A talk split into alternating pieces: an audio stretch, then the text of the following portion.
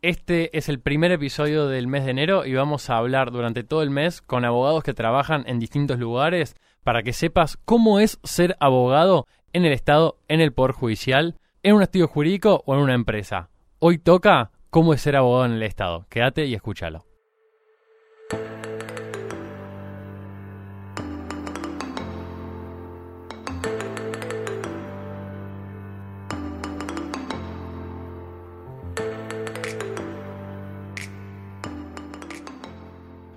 Hola a todos, ¿cómo les va? Es enero y estamos haciendo unos programas de dosis de derecho especiales para todo el mes. Muchos nos preguntaron qué pasa cuando un abogado se recibe, dónde va a trabajar, cuáles son los lugares donde conviene, cuáles son los kits que tiene cada lugar. Todos los abogados litigamos, el Estado, el Poder Judicial, etc. Y para eso hicimos para el mes de enero un programa especial para cada lunes. Este es el primero yo soy Gonzalo y me acompaña Augusto, que está acá al lado mío. ¿Qué haces, Gonzalo? ¿Cómo va? ¿Todo bien? ¿Todo bien, vos? Hoy, me, me, muy me hago la bien. misma pregunta yo, ¿eh? ¿Sí? Sí, sí, todavía no la respondí. Bueno, ni vos ni yo trabajamos en el Estado, actualmente al menos, pero la que sí trabaja en el Estado es Ana, que nos vino a acompañar, así que la saludamos también. Hola, ¿cómo estás? ¿Todo bien? ¿Todo bien? Sí, todo bien. Bueno, mil gracias por venir. Bueno, Ana trabaja en el Estado hace 13 años, Sí. más o menos, Sí. así que nos va a contar cómo es ser abogado dentro del Estado, cómo es ser abogado trabajando adentro del Estado. Bueno, 13 años hay para contar, pero bueno, no, yo arranqué eh, por la facultad, justamente de una bolsa de empleo, en donde uno capaz se anota y dice no me van a llamar, me llamaron, eh, y entré a un trabajo mucho más operativo, eh, estaba por recibirme, estaba en la etapa del práctico, y la verdad es que, mm, ¿cómo es trabajar en el Estado? Bueno, el Estado se hace, uno se hace adentro del Estado trabajando, la facultad claramente no nos da mucho mucho conocimiento acerca de eso. Es como el abogado que no litiga el que está del lado de adentro. Claro, para antes de que sigas, ¿en qué facultad estudiaste? En la UBA. Perfecto, porque Sí. este podcast nos escuchan en casi todo el país. Es bien en- federal. Perdón. Claro. Sí, en, En- la UBA, en la UBA. de Entonces, me, cuando dijiste el práctico, me Claro. sonó porque las facultades del interior en general de las provincias no tienen separado como tienen acá en Buenos Aires el- la etapa común o la etapa... De práctica profesional etapa de propiamente práctica. dicho. Perfecto. Bueno, yo me estaba por recibir, en definitiva, y entré al Estado Nacional. Me mantengo en el Estado Nacional, pero en los lugares donde he trabajado, ya que esto sale por todo el país, he tenido contacto con varias provincias, viajé bastante también por distintas cuestiones. Eh, así que bueno, conozco un poquito de cada uno a nivel, digamos, ejecutivo. Genial. Y vos decís que pasaste a hacer un trabajo más, empezaste a hacer un trabajo operativo. operativo en una mesa de entradas y esto bueno creo que como en el poder judicial por el que pasé muy poquito tiempo pasa lo mismo uno empieza como Como teniendo que recibir papeles pero si tenés la astucia o te gusta creo que es la mejor universidad que uno puede tener es ahí adentro es ahí. Pero Sí. en la facultad, ¿la facultad te da algo para ser abogado del Estado?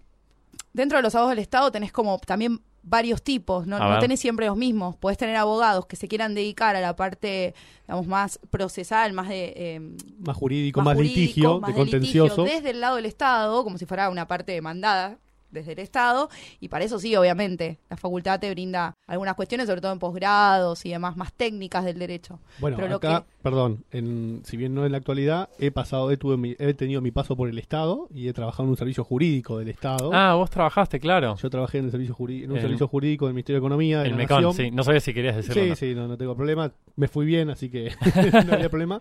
Y ahí sí, eh, era como un abogado particular, pero del Estado. O sea, mi cliente era el Estado, con lo cual era apoderado del Estado y había que ir a los expedientes. Y sí, es Que eras un abogado que litigaba por el Estado. por el Estado. En general, como demandado, a veces muy pocas, como, como actor. ¿Y vos veías mucha diferencia con tus otros colegas que defendían particulares o era más o menos lo mismo lo que Sí, hacían? la estructura que tenés del Estado en general es bastante más grande, tenés mayor acceso, eh, más, más, más acceso a, a información, a fallos, a un montón de bibliotecas, un montón de cosas que capaz estando en un estudio particular no tenés tanto tanto acceso, por lo menos en los estudios norm- chicos, sí, o medianos, normales, chicos, sí. eh, no en los, en los grandes estudios, que eso sí tienen tanta o más estructura que el Estado. Em, pero, pero sí es. Yo de todos los roles que tuve en estos años, el único que no tuve es el que hizo Agus, así que está bueno porque es como la otra parte. Siempre estuve en distintas áreas, pasé por un área jurídica, pero un área jurídica técnica del procedimiento administrativo. Como asesora, digamos. Sí, sí, armaba dictámenes dentro de los expedientes administrativos, que es como la parte del Estado que no vemos, ¿no? Claro, la obvio. parte del Estado que es la más burocrática o La interna interna. la interna real, digamos, el Estado tiene una tiene una forma de accionar, los funcionarios una forma de decir o de, de- de emitir actos administrativos que tienen todo un procedimiento anterior que es como un poco siempre un signo de pregunta para el que no se dedica o nunca estuvo ahí adentro. A mí una de las cosas que me, me sorprendían de, trabajar en el Estado era, todo estaba hecho. No había nada que tenías que inventar. O sea, era casi un, por lo menos en la parte de jurídicos, tenías que contestar una demanda, tenías que hacer esto. Bueno, acá está la contestación de esta demanda que siempre... así. los datos. Cambié los datos. Claro, Eh, siempre era- viene lo mismo. Podías poner tu ímpetu, podías poner, dar tu vuelta, una vuelta de rosca, pero en general eran todos cliché. Era copiar y pegar. Claro. Y siempre, me acuerdo, siempre tuvimos un, teníamos cuando hicimos la maestría, un profesor de la maestría que siempre decía, el Estado era, siempre se hizo así. O sea, nadie Claro. se cuestiona por qué se hace así, pero se hace así. Bueno, eso, eso es algo que ahora está cambiando un montón y capaz que para las personas que son más jóvenes y que están recién empezando, está bueno que sepan que el Estado se está convirtiendo. Estamos en un proceso de lo que yo llamo el Estado 4.0, que es un Estado que se está empezando a reconvertir. Eh, en comparación a otros países del mundo estamos como muchos años, Atrasados. Atrasados. Me imagino, claro. eh, poner en comparación a Chile estamos a 30 años. A Chile. A Chile, que está Ah. al ladito nuestro. Por eso Chi- no dije China Estados escuché de repente. Claro. Dije No, China, Chile, bueno, no estamos tan mal. Chile. No, no, Chile. Eh, así que bueno, digamos, es un estado que se está reinventando en esto de lo que dice Agus, que está como un poco todo inventado dentro del procedimiento. Pero vos en las otras áreas en las que trabajaste te pasaba Yo lo mismo en el que estado cuenta él. viejo y que pasa lo que cuenta Agus y empecé eh, en esta gestión a partir del nuevo gobierno. Quedé de casualidad por ahí y empecé a trabajar en la, en la transformación del Estado. Y esa parte de transformación es algo real, palpable, no es un, no es un discurso. Un eslogan. No es un eslogan, exactamente. Es algo real porque la realidad es que los tiempos del propio Estado lo estaban demandando. ¿Y, pero, ¿Y cuáles son las diferencias del abogado que trabajaba en el viejo estado del que tiene que trabajar en el nuevo estado? Porque la gente que le puede servir esto, sobre Sí. todo, van a ser los que se entren a la parte nueva Sí. y que se van a encontrar seguramente con vicios de lo viejo. Exacto. Yo creo que en este momento hay algo que, que en política pública se llama gestión del cambio y que lo que más se necesita es esto, ¿no? Como la gente más joven que viene sin ideas más pétreas, como un procedimiento anterior y como que el Estado en sí, desde, desde lo nacional, pasando por lo provincial y municipal, se está queriendo reconvertir. Entonces, ¿qué necesitaría hoy un, un chico o un abogado recién recibido, a punto de recibirse? Ganas, creatividad. Bueno, una de las cosas que siempre se tilda al, al empleado estatal es que es cero proactivo, cero tiene cero iniciativa, tiene va como a hacer la plancha, el, el famoso, el, el sinónimo El del empleo Estado. público. El empleado público, sinónimo de, bueno, es el que calienta la silla, el que se hace el des, primero llega, se de hace el desayuno, claro, Claro. se hace el desayuno, bueno, después hace uno o dos expedientes y después, bueno, almuerza, eh, hace la digestión. eh, Bueno, ese concepto de verdad, y lo digo no, no desde una bandera política, porque tampoco tengo La en tenés, realidad una posición política respecto a esta gestión, pero sí eh, digo que esto realmente, eh, por lo menos desde el Estado Nacional, se propuso un cambio que no tiene solamente que ver con una necesidad de política, sino también con una necesidad de la propia globalización y, y del mundo, digamos. Estábamos en un estado como el que describís, que es real, que yo lo he vivido durante muchos años, y ahora necesita ponerse, digamos, Sí, ser más dinámico, ser más, eh, estar si más a las necesidades. sí. Vos pensás que hoy tenés la inmediatez de los medios de comunicación, de las redes sociales, y el Estado no puede estar tan lejos de eso. Bueno, hace unos dos o tres años cuento algo un poquito Dale, interesante. Cuando, cuando cambia la gestión, obviamente se crea un ministerio a nivel nacional que es modernización, que con este nombre, ¿no? Y esta impronta de vamos a modernizar el Estado, y empiezan a tirar cursos como obligatorios para todos los que estábamos ahí, que nos veían como unas tortugas ahí. Claro. que- gazallas, algunos más jóvenes, pero todos éramos gazallas. Y lo primero que dice el profesor que nos venía a dar estos cursos, que venía de ciudad, eh, Ciudad Autónoma de Buenos Aires, en donde ya este cambio se había generado por, Antes, por una claro. cuestión. Bueno, eh, nos dice, bueno, yo me levanto a la mañana, agarro mi celular, consulto el diario en internet, tal vez pago mis cuentas, consulto mi estado bancario, le mando un WhatsApp a mi mamá, eh, hago esto, lo otro, llego, tomo el colectivo, pago con sube, llego al estado, me siento, el expediente papel. Claro. El sello de goma, la firma y los 28 el trámites. fichador que lo vas cambiando, Ficho dando con de un vuelta. fichador, entonces, y me vuelvo, salgo del estado y entro a la radio en internet o esto que está pasando ahora. el Entonces, podcast. Claro.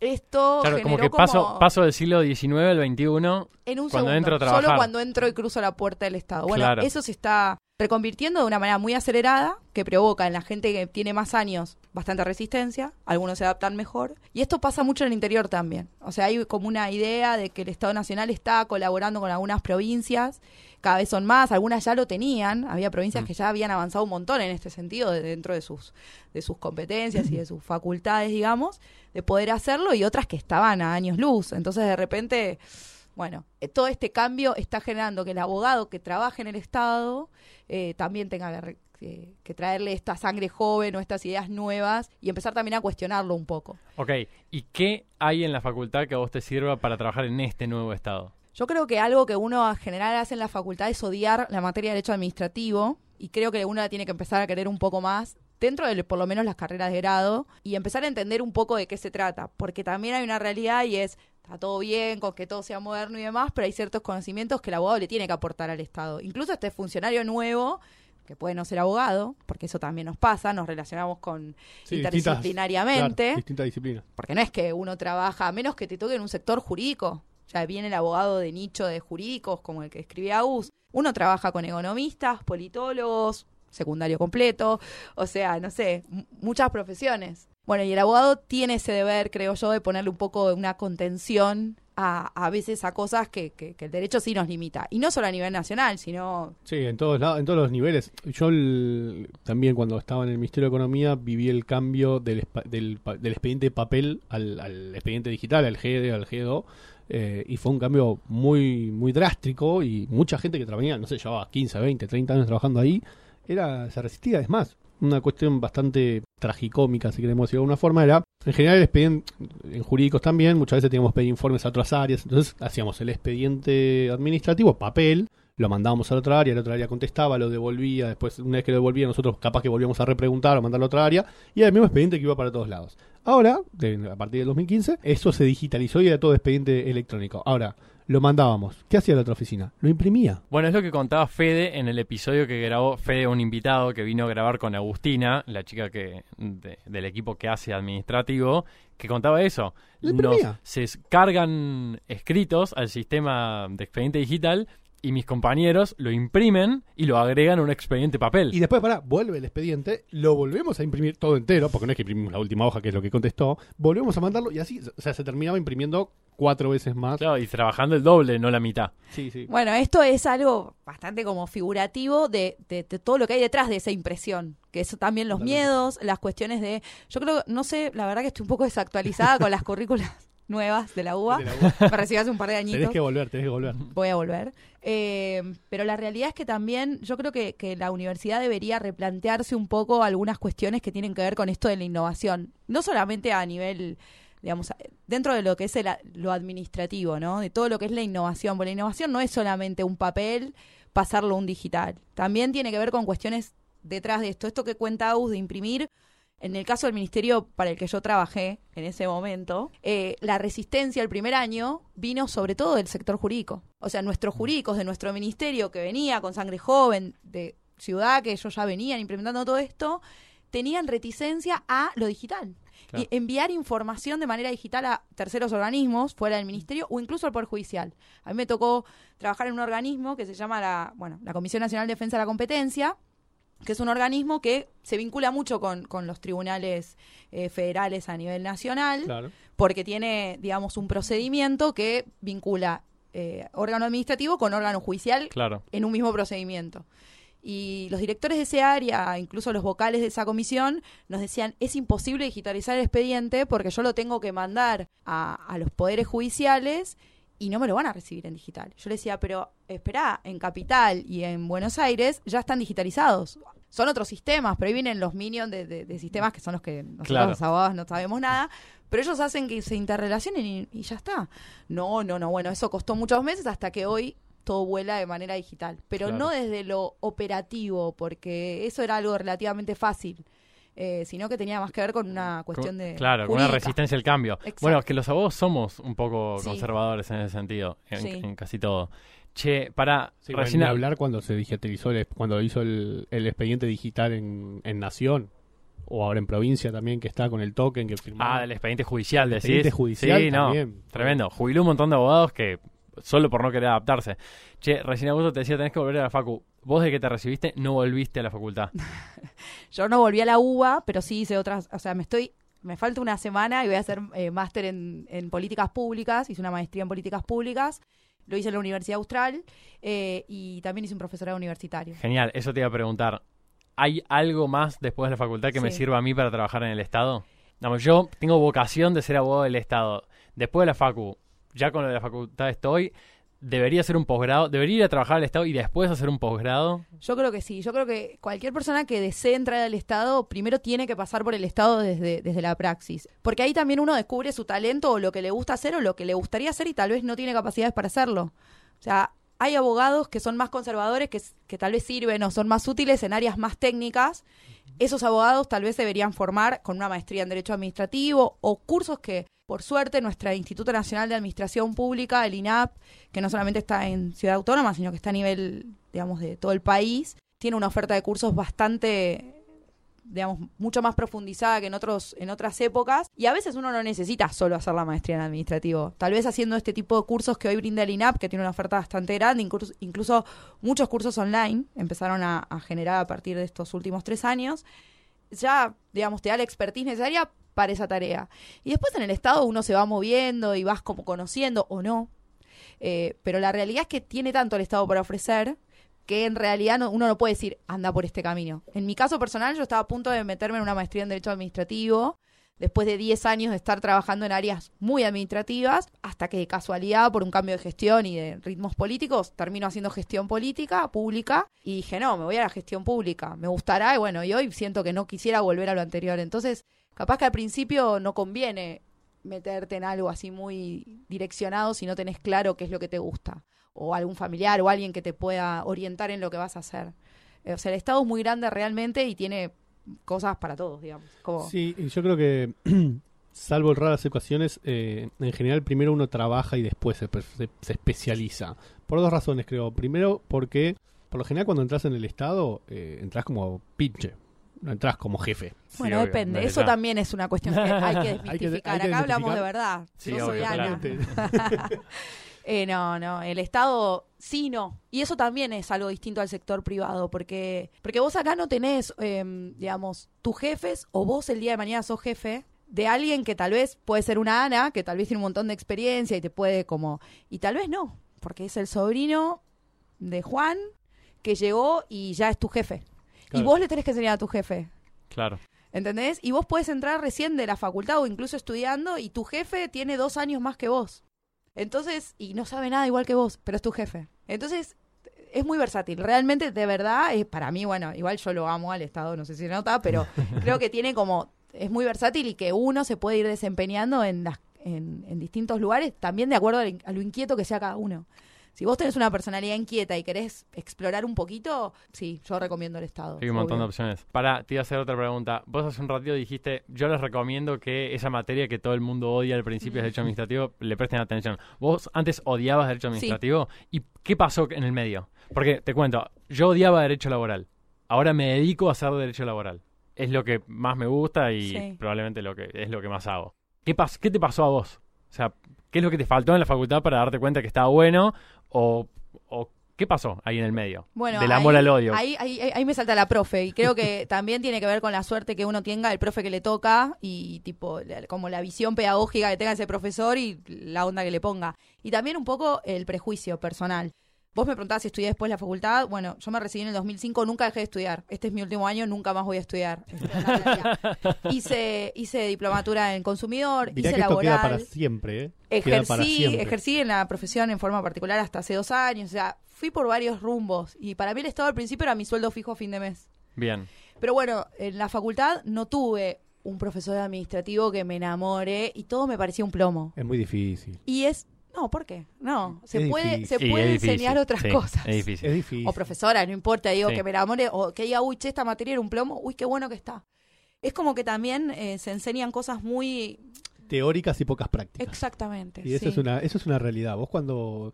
Yo siempre digo que la, la carrera, el 80% de la carrera, de cualquier carrera, no solamente abogacía, eh, son obstáculos que te ponen para lo que vos querés, que es el título. Y después, eh, para qué usas el título es otra cosa. Y cuando vos aplicás el conocimiento, que obviamente te sirvió todo, no solamente el 20% que te interesaba, lo aplicás, cambia la cosa. Eh, lo miras con otros ojos. Cuando vos aplicás, es distinto que la teoría. Bueno, yo siempre digo que el título es una licencia para aprender. Sí. Sí, Nada es- más, es que es es verdad. Y otra cosa que estaba pensando recién es que depende de donde uno caiga, porque también uno habla el Estado. ¿El Estado es derecho administrativo? No. Eh, el Estado es, depende de donde estés.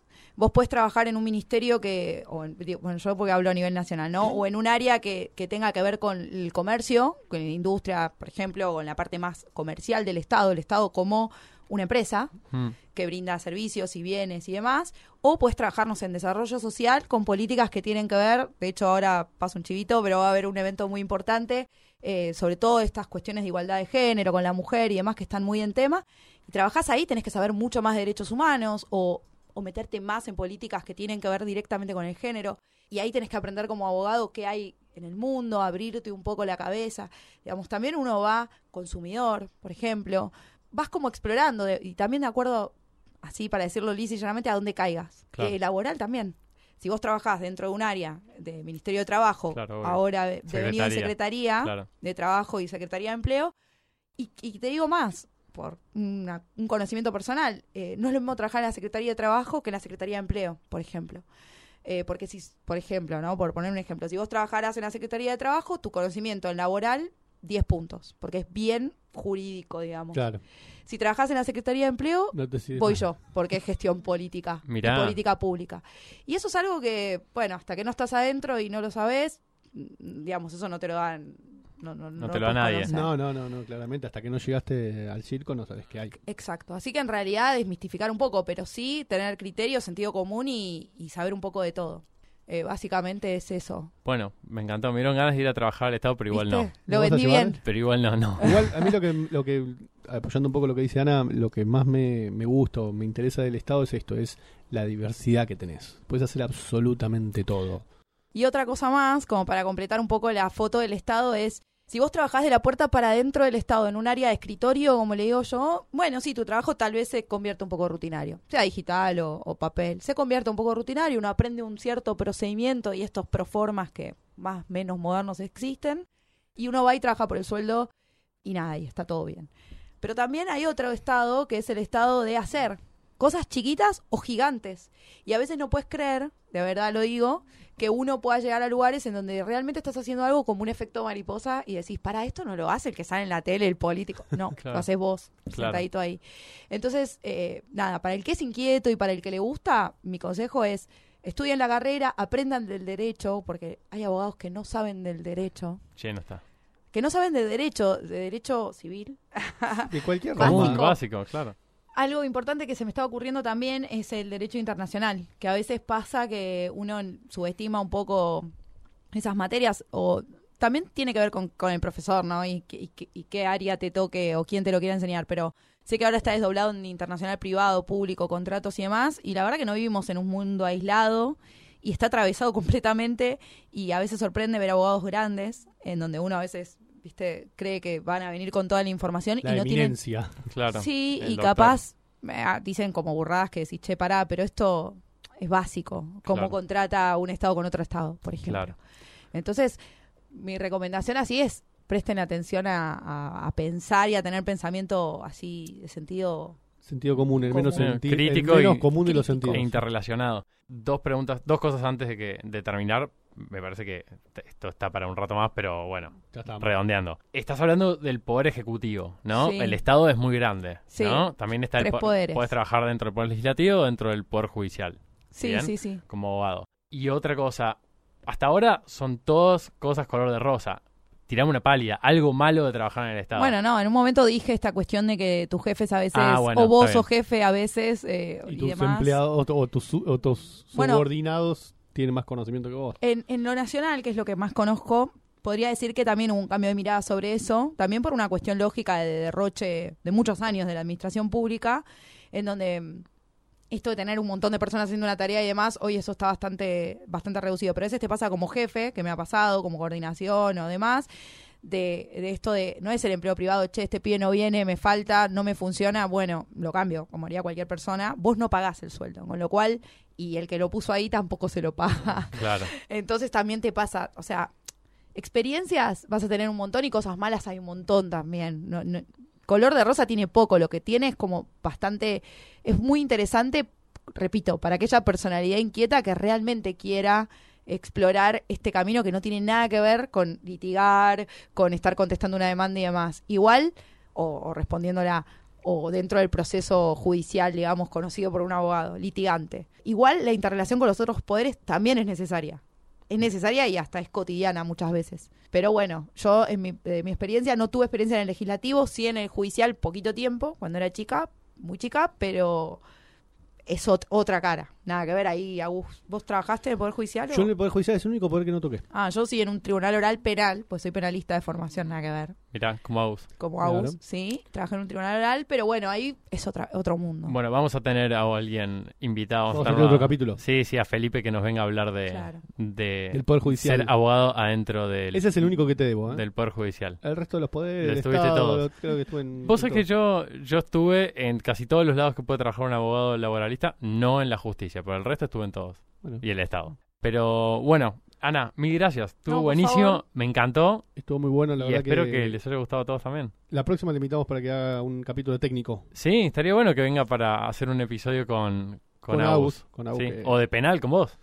Como de penal Si también. te Bueno, animás. Sí, no, sí, buenísimo, gracias. Más que invitada. Buenísimo, sí, ¿La pasaste sí. bien? Muy bien, ¿Sí? sí, sí, sí.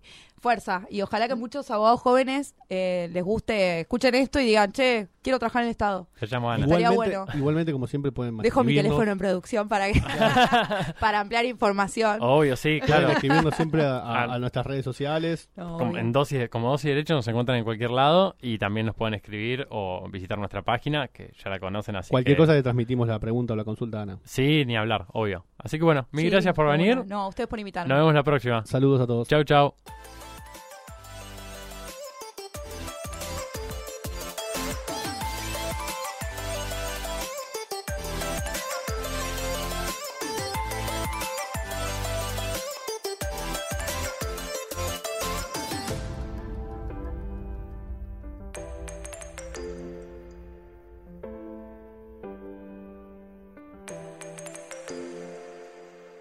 Si te gustó este episodio, no te olvides que hay muchos más en la plataforma de audio que elijas. Estamos en Spotify, en Apple Podcasts, en YouTube, en todos lados. Así que no te olvides de ir y buscar lo que necesites.